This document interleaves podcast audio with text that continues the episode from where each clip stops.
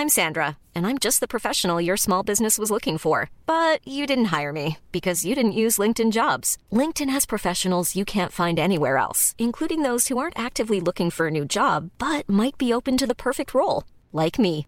In a given month, over 70% of LinkedIn users don't visit other leading job sites. So if you're not looking on LinkedIn, you'll miss out on great candidates like Sandra. Start hiring professionals like a professional. Post your free job on linkedin.com/people today. Hey there, it's Michelle Norris. I'm host of a podcast called Your Mama's Kitchen. When I travel, I'm usually looking for a way to find a taste of home when I'm not at home. And one of the things I love to do when I am at home is entertain. And Airbnb allows me to do that. When I was in California recently, I rented a house that had a great kitchen. And when we were sitting around the table, we we're all thinking, we're in someone else's house. Someone could be in all of our homes as well. If you have a home, but you're not always at home, you have an Airbnb. Your home might be worth more than you think. Find out how much at airbnb.com/slash host.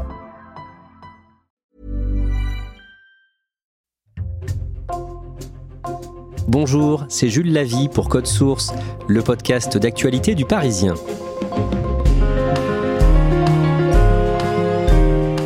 Ministre de la Culture depuis mai 2022, Rima Abdul-Malak, 44 ans, est longtemps restée dans un relatif anonymat. Mais deux coups d'éclat, en avril et en mai, deux interventions pour défendre l'action du gouvernement, lui ont permis de se faire remarquer dans les médias. Et aujourd'hui, en cas de changement de gouvernement, elle semble avoir de bonnes chances de conserver son poste. Qui est Rima Abdul-Malak? Comment est-elle devenue ministre de la Culture? Élément de réponse aujourd'hui dans Code Source avec deux journalistes du Parisien, Yves Jéglet du service culture et Olivier Beaumont du service politique en charge de l'exécutif.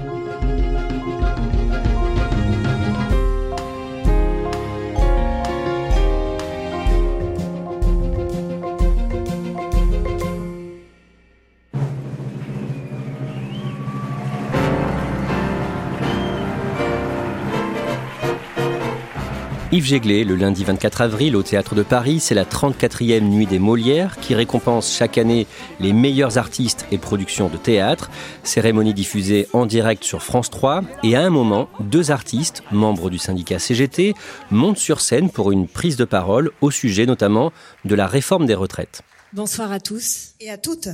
Les acteurs ne sont pas des chiens. C'est une tradition lors de la cérémonie des Molières que des intermittents euh, syndicalistes viennent exprimer leur, euh, leur grief contre le gouvernement. Puis là, c'est en pleine réforme des retraites. Donc, euh, ces deux femmes attaquent la réforme et ensuite s'en prennent directement à, à, la ministre qui est dans la salle. Déjà en se moquant un peu d'elle, est-ce que vous êtes encore là? Vous n'êtes pas partie, Rima Abdul Malak, comme si c'était voilà qu'elle était venue se montrer et puis qu'elle n'avait pas attendu la fin. Madame la ministre de la Culture. Je ne sais pas si vous êtes encore là. Ah oui, elle est là. Et puis l'apostrophe directement lui disant mais est-ce que vous allez vous réveiller pour la réforme des retraites et le statut des comédiens? Pendant que vos collègues du gouvernement se répandent de mensonges, vous ne dites rien. Depuis le 13 janvier, vous ne répondez pas aux questions posées par nos syndicats sur les conséquences de cette réforme envers les intermittentes et intermittents du spectacle. Les autrices, les auteurs, les enseignants et enseignantes euh, artistiques. Alors on va raconter plus tard dans ce podcast la réaction de la ministre Rima Abdul-Malak, mais d'abord on va revenir sur son parcours. Yves Jéglé, Rima Abdul-Malak est franco-libanaise. Elle est née le 11 février 1979 à Beyrouth. Qu'est-ce que l'on sait de son enfance, de sa famille? Donc elle vient d'une famille euh, chrétienne maronite qui n'est pas très religieuse, en tout cas elle a dit qu'elle ne l'était pas vraiment. Donc elle va grandir euh, dans une famille euh, intellectuelle, bourgeoise. Ses deux parents sont venus en France dans les années 70 pour faire leur thèse. Ils y ont d'ailleurs obtenu la double nationalité. Ils sont tous les deux chercheurs universitaires en sciences exactes. Sa mère est géologue et son père est biologiste.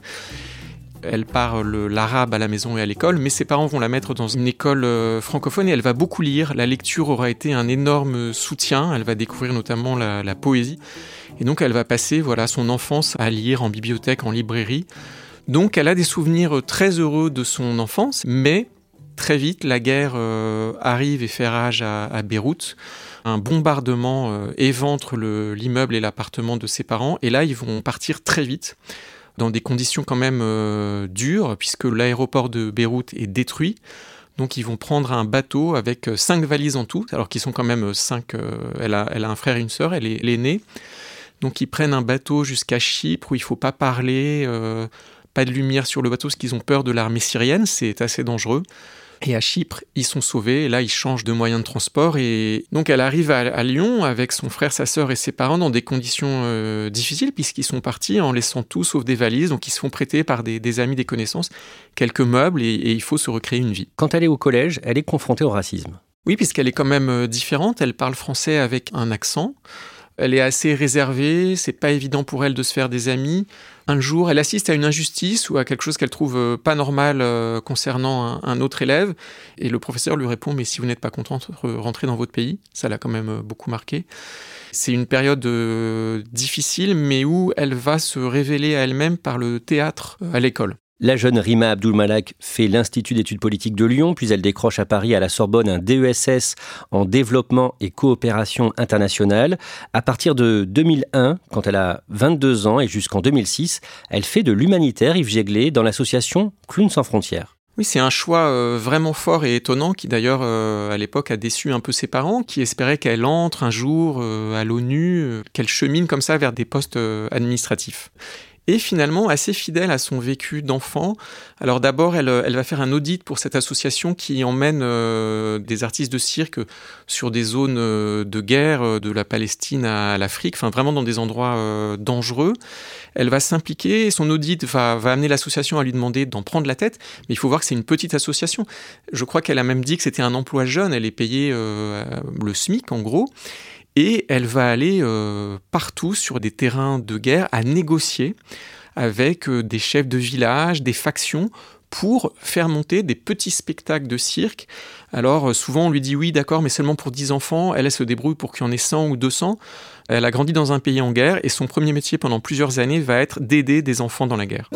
Olivier Beaumont, en 2008, Rima Abdul-Malak entre dans le cabinet de Bertrand Delanoë, le maire de Paris qui vient d'être réélu. Oui, elle entre au cabinet de Bertrand Delanoë, mais c'est d'abord avec Christophe Girard, l'adjoint euh, à la culture de la mairie de Paris, qu'elle va travailler, et ensuite avec le maire euh, directement. Alors tous ceux qui ont été ses collaborateurs hein, se souviennent hein, que Bertrand Delanoë, c'est quelqu'un de très exigeant, de très pointilleux avec eux, et euh, Rima Abdulmalak va le constater à ses dépens, puisque quand elle lui envoie ses notes, régulièrement, Delanoë les lui renvoie avec ce petit commentaire « ça manque d'audace ». Alors c'est une phrase qu'on connaît bien chez Delanoë, il en avait même fait un livre hein, intitulé de l'audace en 2008. En tout cas, ça va lui permettre de se faire repérer euh, auprès de lui. Une forme de complicité va naître entre les, deux. Elle va se faire accepter par Bertrand Delanoë, qui va voir euh, en elle une personne passionnée avec une forte personnalité. Rima Abdulmalak commence donc sa carrière politique auprès du maire de Paris, Bertrand Delanoë. Est-ce qu'on sait ce qui l'a poussé à faire de la politique? Elle est sensible au discours de, la gauche et puis elle est marquée aussi, euh, comme beaucoup de Français, jeunes adultes à l'époque, par ce fameux 21 avril 2002 où Jean-Marie Le Pen se qualifie pour le second tour de l'élection présidentielle. Rima Abdulmalak, elle s'est toujours battue contre le Front National et aujourd'hui contre le Rassemblement National. C'est quelque chose qu'elle verbalise assez régulièrement hein, auprès de, de son entourage et de ses collaborateurs. Son engagement est forcément lié aussi à son combat contre le Rassemblement national et contre l'extrême droite en général. En 2014, quand elle a 35 ans, elle décroche un poste important à New York. Important et même prestigieux puisqu'elle est attachée culturelle à l'ambassade de France aux États-Unis. Prestigieux effectivement, mais aussi utile parce que ça va lui permettre d'étoffer euh, son réseau. Par exemple, c'est elle qui organise la visite à New York de Brigitte Macron quelques mois après l'élection de son mari euh, à l'Élysée. Ça se passe en septembre 2017 en marge d'une assemblée générale des Nations Unies. Alors il faut dire que Rima Abdul-Malak, elle connaissait déjà Emmanuel Macron puisque quand il était encore banquier à la Banque Rothschild et qu'elle, elle était conseillère hein, de Bertrand Delanoë à la mairie de Paris, elle avait œuvré en coulisses pour qu'il soit intégré dans le conseil d'administration du théâtre de la ville. Si on voulait faire une petite boutade, on pourrait dire qu'à l'époque, c'est elle qui avait recruté Emmanuel Macron. En 2019, Rima Abdulmalak devient conseillère culture et communication du président Emmanuel Macron. Concrètement, ça veut dire quoi? Concrètement, ça veut dire qu'elle lui rédige des fiches hein, sur les enjeux euh, culturels du moment, sur les médias, sur les artistes en vue, ce qui compte. Et elle va notamment travailler euh, avec Emmanuel Macron pendant le Covid sur cette fameuse année blanche euh, des intermittents du spectacle, où elle va se battre vraiment et donner tout son poids et toute sa sueur hein, pour le maintien de l'indemnisation des intermittents du spectacle, malgré l'absence de représentation et de tournage en raison bien évidemment de l'épidémie. Erima Se montre particulièrement attentionnée avec le président. Oui, elle a ses petites habitudes, et notamment quand Emmanuel Macron euh, fait des longs déplacements, donc des longs voyages, des heures de vol, elle lui prépare des livres à lire pendant ses, déplacements, et puis elle lui envoie aussi euh, de temps à autre des poèmes qu'elle lui fait parvenir par mail. Alors évidemment, euh, ça c'est très vite en interne, au sein du palais, ça fait jaser certains, qui considèrent que c'est une façon pour elle d'exister auprès de lui, de se mettre en avant, ce qu'elle ne dément pas d'ailleurs, mais elle précise que ces poèmes, elle les envoie aussi euh, à des collègues et à des chefs directs. Début juillet 2020, quand Jean Castex remplace Édouard Philippe au poste de Premier ministre et qu'un nouveau gouvernement est formé, certains parlent de Rima Abdulmalak pour le poste de ministre de la Culture. Oui, mais c'est finalement Roselyne Bachelot hein, qui va être nommée euh, ancienne ministre de la Santé de, Nicolas Sarkozy. Elle a de l'expérience, c'est un visage connu des Français, euh, qui n'a pas peur d'aller dans les médias. Et on se souvient que l'enjeu à l'époque, c'est de succéder à Franck Riester, euh, qui était une personnalité beaucoup plus lisse, dans un ministère qui a besoin de de rayonnement et de lumière. Rima Abdul-Malak, le grand public ne la connaît pas, c'est une conseillère de l'ombre de l'Élysée, et donc une personnalité plus flamboyante et plus connue comme Rosine Bachelot va être finalement choisie par le chef de l'État. Alors elle, évidemment, ça a été une petite déception à ce moment-là, mais elle ne l'avouera pas publiquement en disant officiellement qu'elle n'était candidate à rien. Peu de temps après cette nomination, la conseillère culture du président, Rima Abdulmalak, appelle Roselyne Bachelot, la ministre, pour lui dire qu'elle est à sa disposition pour toute question si elle a besoin d'un service. Roselyne Bachelot lui répond en substance qu'elle va se débrouiller toute seule et qu'elle n'a pas besoin d'elle. Olivier Beaumont, dans les mois qui suivent, Rima Abdulmalak est parfois surnommée la ministre de la culture bis. Ah bah oui, et puis ça va même faire l'objet d'un long reportage avec une une hein, de nos confrères de l'hebdomadaire L'Obs en janvier 2021 qui titre tout simplement Rima Abdulmalak, l'autre ministre de la Culture, euh, à un moment où elle, elle n'est que, entre guillemets, conseillère du président de la République. On sait qu'elle est appréciée hein, d'Emmanuel Macron, qu'elle a son oreille, qu'il l'écoute, et puis elle a aussi pour elle de faire l'unanimité dans les milieux culturels, ce qui n'est pas toujours le cas euh, du président de la République. Et donc effectivement, pour toutes ces raisons, euh, elle est euh, qualifiée parfois comme la ministre de la Culture de l'ombre. Emmanuel Macron réélu 58%. En 2022, Emmanuel Macron est réélu le dimanche 24 avril. Le 16 mai, Elisabeth Borne remplace Jean Castex au poste de Premier ministre. Et le vendredi 20 mai, tard le soir, la chef du gouvernement appelle sur son portable Rima Abdul Malak le nom d'Elisabeth Borne s'affiche sur son euh, téléphone. Euh, c'est une soirée où bien sûr elle avait du mal à s'endormir parce qu'il y avait une attente, hein, la, rumeur courait. Euh, elle était, comme la fois précédente, dans la shortlist. Dans ce moment politique-là, Emmanuel Macron a besoin de faire venir des personnalités de la vie civile dans ce gouvernement. Hein. Et puis aussi, elle est issue de la diversité, donc ça aide forcément dans ce casting. Et donc, à 43 ans, Rima Abdulmalak devient euh, la nouvelle ministre de la Culture. Alors, pour la forme, ce soir-là, au téléphone, auprès de la nouvelle première ministre, elle va dire qu'elle a besoin de quelques heures pour réfléchir, mais bien évidemment, dans sa tête, elle n'a pas hésité une seconde.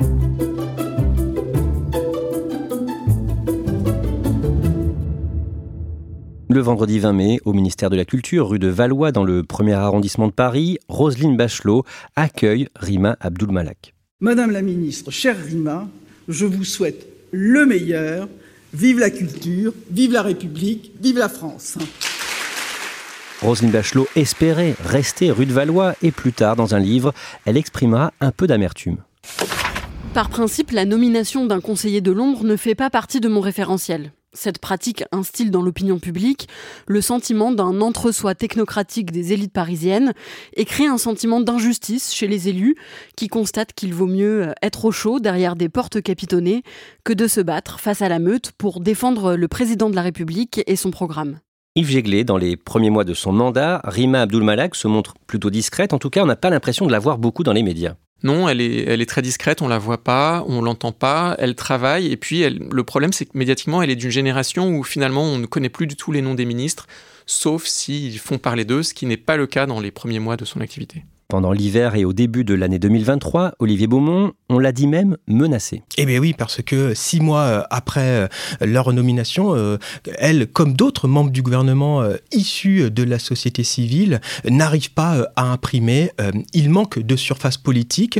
Ils ne traitent pas leur écosystème aussi, puisque les députés disent qu'ils ne les voient pas. Elle, on l'aperçoit que de temps en temps à la commission des affaires culturelles de l'Assemblée nationale, mais elle ne traite pas les, députés de, la majorité, et puis surtout, on ne les voit pas dans les médias, donc c'est un problème aussi pour relayer hein, les, les, sujets propres à leur ministère, et de ce fait, en cas de remaniement, eh bien, ça peut la mettre potentiellement sur la sellette. Et avec Léa Salamé, nous recevons ce matin dans le grand entretien la ministre de la Culture, Rima Abdulmalak. Bonjour. Bonjour. Yves Jéglé, le jeudi 9 février, dans la matinale de France Inter, Rima Abdulmalak critique ouvertement le milliardaire Vincent Bolloré dans sa gestion des médias qu'il possède, Canal+, Europe 1 ou encore CNews. Que dit-elle en résumé? Elle s'en prend à plusieurs aspects de la gestion de Bolloré, ce qui est déjà nouveau de la part d'un membre du gouvernement, parce que Bolloré est quand même un, un géant des médias euh, très redouté et avec qui souvent beaucoup composent. Donc elle va d'abord euh, rappeler qu'il y a eu beaucoup de signalements euh, auprès de, l'ARCOM, qui est donc le nouveau nom du gendarme de l'audiovisuel, qui est là pour vérifier que le contradictoire est respecté, que une chaîne ne, prend pas en otage certains sujets. Et donc elle va dire, bah, il faut voir, CNews, C8 ont un agrément pour avoir un canal gratuit de la part de, de l'État. Donc est-ce que vraiment euh, ces chaînes respectent euh, la diversité, le pluralisme, notamment dans le traitement des faits divers euh, chez Hanouna Je suis dans mon rôle quand je rappelle le cadre existant. Il y a des chaînes qui ont accès à des fréquences gratuites en échange de certaines obligations qu'elles doivent respecter. Ces obligations, il suffit de les lire, elles sont dans la loi, elles sont très claires. Parmi elles, il y a le respect du pluralisme, il y a le fait de traiter les affaires judiciaires avec mesure, c'est écrit comme tel, le fait de créer un débat contradictoire avec l'ensemble des points de vue sur des sujets pouvant porter à controverse, c'est écrit comme ça. Et elle va aussi relever le fait qu'il y a eu beaucoup de licenciements un peu brutaux dans le, groupe de médias dirigé par Bolloré. On a eu un certain nombre d'exemples dans les derniers mois et les dernières années, qu'il s'agisse de Canal+, qu'il s'agisse de Paris Match, euh, éviction de Bruno Jeudi, qu'il s'agisse d'Europe 1, qu'il s'agisse euh, euh, de l'édition. Et c'est au fond son premier coup d'éclat, parce que elle attaque voilà quelqu'un de puissant alors qu'il faut rappeler que beaucoup de membres du gouvernement Macron, depuis son premier mandat et, ensuite, sont allés dans l'émission d'Anouna touche pas à mon poste. Vous êtes inquiète parce que quand on oui, je suis inquiète. Je suis inquiète de euh, des menaces que représentent euh, ces, euh, ces, atteintes à la liberté d'expression et de création. On peut dire que cette initiative, quelque part, c'est son premier véritable acte politique auprès du, du, grand public, parce que cette prise d'opposition, elle n'est pas neutre, loin de là. pourquoi? Parce que Vincent Bolloré, c'est une figure respectée euh, dans l'environnement d'Emmanuel Macron. Et donc le fait qu'elle dise cela publiquement, ça prouve qu'elle ne suit pas forcément la ligne officielle de la Macronie, qu'elle a ses propres convictions, et donc c'est considéré comme une prise de position courageuse et aussi quelque part aussi une marque d'indépendance. Yves Jéglé, on en revient au début de cet épisode de Code Source, le lundi 24 avril au Théâtre de Paris. C'est la 34e nuit des Molières et deux comédiennes, membres de la CGT, interpellent donc le gouvernement en général et Rima Abdulmalak en particulier. Comment est-ce qu'elle réagit? Bah, Elle va faire ce qu'aucun ministre de la Culture ne fait, elle va justement réagir. Normalement, que ce soit au Molière ou au César, il est de bon ton que le ministre se fasse euh, moquer, voire agresser. Puis en général, il prend ou elle prend un sourire de façade un peu crispé. Elle, elle va se lever en pleine salle. Elle a demandé un micro et elle va dire "Écoutez, là, ça va." Pardon, je sais que vous n'avez pas le temps, mais ça va. Et c'est quand même une, réaction, alors qui a l'air très spontanée. On apprendra après que, en fait, elle avait eu accès à la, au texte des intermittentes et qu'elle s'était préparée à, à riposter. Et donc, elle répond non, on ne peut pas dire ça. Vous avez un ministère qui a débloqué des aides massives pendant la crise pour vous soutenir tous, pour soutenir tous les secteurs de la culture. J'appartiens à un gouvernement qui, euh, dans une période très très dure, très violente de confinement, a mis plus d'argent que quiconque. Il y a eu l'année blanche pour les intermittents, pour renouveler euh, leurs droits sociaux. Il y a eu ensuite énormément d'argent après le confinement pour faire redémarrer les tournages. Et donc elle dit, je ne peux pas entendre ça. J'ai débloqué des aides exceptionnelles, vous le savez, certains syndicats sont là, pour venir en aide aux structures les plus fragiles. Menaces contre des expositions, contre des spectacles, à chaque fois j'ai levé la voix pour défendre la liberté de création, à chaque fois. Cette intervention est très remarquée. Oui, c'est la première fois qu'il va y avoir des articles sur Rima Abdul Malak, des portraits, à part au moment de sa nomination, mais comme pour tout ministre, tout d'un coup, on va se dire, euh, cette ministre, euh, qui passait pour une, technicienne connaissant bien ses dossiers, mais trop discrète, elle entre dans l'arène médiatique et elle rend coup pour coup. Le samedi 27 mai, le Festival de Cannes s'achève. La Française Justine Trier remporte la Palme d'Or à Cannes pour Anatomie d'une chute. Et dans son discours, elle fustige un gouvernement, je cite, néolibéral en train de casser l'exception culturelle. Fin de citation. Yves Jéglé, la ministre Rima Abdul-Malak, réagit sur les réseaux. Oui, alors elle est devant sa télé et elle envoie un tweet en disant mais je suis estomaqué. Alors déjà elle emploie un mot qui là pour le coup est vraiment n'est pas réfléchi, c'est un mot rarement employé euh, par un ministre estomaqué. Elle dit comment alors que le cinéma français est le plus soutenu au monde, comment on peut nous dire qu'on ne fait rien pour ce cinéma et qu'on va le casser? Je pense qu'elle est très déçue parce que c'est la deuxième Palme d'Or française en trois ans en plus pour deux femmes après Julia Ducournau pour Titane. La ministre s'attend à vivre un grand moment et en fait, elle est attaquée euh, directement et donc effectivement, elle réagit. Yves Jéglé, suite à cette nouvelle prise de position, vous écrivez un papier dans le Parisien pour raconter comment Rima Abdul Malak a réussi à se faire un nom et vous citez plusieurs personnalités qui ont accepté de vous parler d'elle. Oui, alors déjà, je me souviens que moi qui ai beaucoup écrit sur le cirque, euh, Alain Pachery, qui est le directeur d'un grand cirque à Paris, on n'imaginerait pas, mais je me souvenais qu'il connaissait très bien Rima Abdul Malak. Et il me dit, mais oui, moi je suis pas du tout étonné euh, qu'elle réponde, je l'ai connue comme ça, allant sur le terrain à l'époque de Clown sans frontières, c'est son vrai tempérament, c'est pas une position euh, de com'. Euh, il y a aussi Gaspard Ganzer, qui a été un moment euh, voilà, une figure montante sous Hollande, qui a travaillé avec elle à la mairie de Paris et qui dit bah, il était temps. Nous, on savait qu'elle avait cette capacité à voilà, à entrer dans le jeu politique, mais c'est vrai qu'il fallait qu'elle trouve l'occasion de se manifester. Puis il y a aussi Jack Lang, qu'il a bien connu parce qu'il a failli monter euh, avec elle quand elle travaillait à New York un, un institut du monde arabe euh, aux États-Unis. Finalement, ça s'était pas fait. Et Jack Lang, avec son, son bagou, dit bah, aujourd'hui, on connaît vraiment plus du tout les noms des ministres. À mon époque, on, on nous connaissait. Et si vous faites pas un coup médiatique, vous pouvez pas exister. Alors il était temps, mais c'est bien, elle a parlé avec son cœur. Olivier Beaumont, au moment où l'on enregistre ce podcast le mercredi 5 juillet, un remaniement semble toujours probable. Dans cette hypothèse, Rima Abdul-Malak, elle devrait rester? Eh bien finalement, peut-être bien que oui, parce que cette mise en lumière sur le tard, si j'ai envie de dire, lui a permis de gagner un certain nombre de galons, euh, d'abord euh, dans le paysage politique, aussi dans le paysage médiatique, puisqu'on l'a beaucoup vu et entendu, et aussi de se faire respecter dans son propre environnement, dans son écosystème euh, à elle, auprès des acteurs du monde culturel. Quelque part, en seulement quelques semaines, elle a fini par se rendre incontournable. Et au-delà, est-ce qu'on sait ce qu'elle vise aujourd'hui? Quelle est son ambition? On ne sait pas trop, en tout cas, pour ceux qui la connaissent et qui parlent d'elle, disent que c'est quelqu'un d'assez ambitieux, effectivement, et donc euh, quelqu'un qui, d'une manière ou d'une autre, voudra peser pour la suite. On sait qu'Emmanuel Macron ne sera pas candidat euh, en 2027. Euh, évidemment, hein, je ne pense pas qu'on puisse lui prêter des ambitions présidentielles. En tout cas, je pense qu'elle voudra compter dans la campagne. Elle aura aussi, Rima Abdul-Malak, à cœur de vouloir combattre le, Rassemblement national, et, et donc de pouvoir peser avec euh, le candidat euh, de la majorité sortante.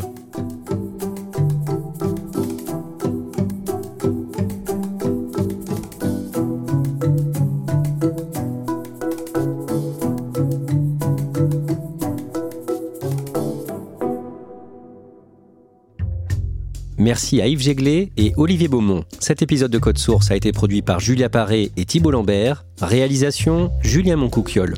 Code Source est le podcast quotidien d'actualité du Parisien. Nous publions un nouvel épisode chaque soir de la semaine, du lundi au vendredi. Abonnez-vous sur une application audio pour nous retrouver facilement, par exemple Apple Podcast, Google Podcast, Spotify ou encore Amazon Music. Vous pouvez nous faire vos retours en nous écrivant directement code source at leparisien.fr.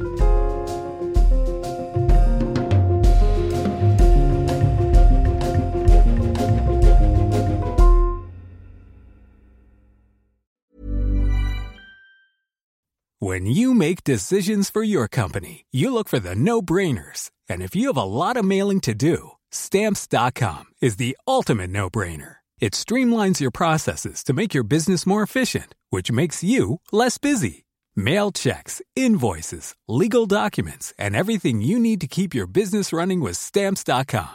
Seamlessly connect with every major marketplace and shopping cart. Schedule package pickups and see your cheapest and fastest shipping options from different carriers. With rates up to 89% off USPS and UPS rates. And with the Stamps.com mobile app, you can take care of mailing and shipping wherever you are. Make the same no-brainer decision as over 1 million other businesses with Stamps.com. Sign up with code PROGRAM for a four-week trial, plus free postage and a free digital scale. No long-term commitments or contracts. That's Stamps.com. Code PROGRAM. When you need mealtime inspiration, it's worth shopping Kroger, where you'll find over 30,000 mouthwatering choices that excite your inner foodie. And no matter what tasty choice you make, you'll enjoy our everyday low prices, plus extra ways to save, like digital coupons worth over $600 each week. You can also save up to $1 off per gallon at the pump with fuel points. More savings and more inspiring flavors make shopping Kroger worth it every time. Kroger, fresh for everyone. Fuel restrictions apply.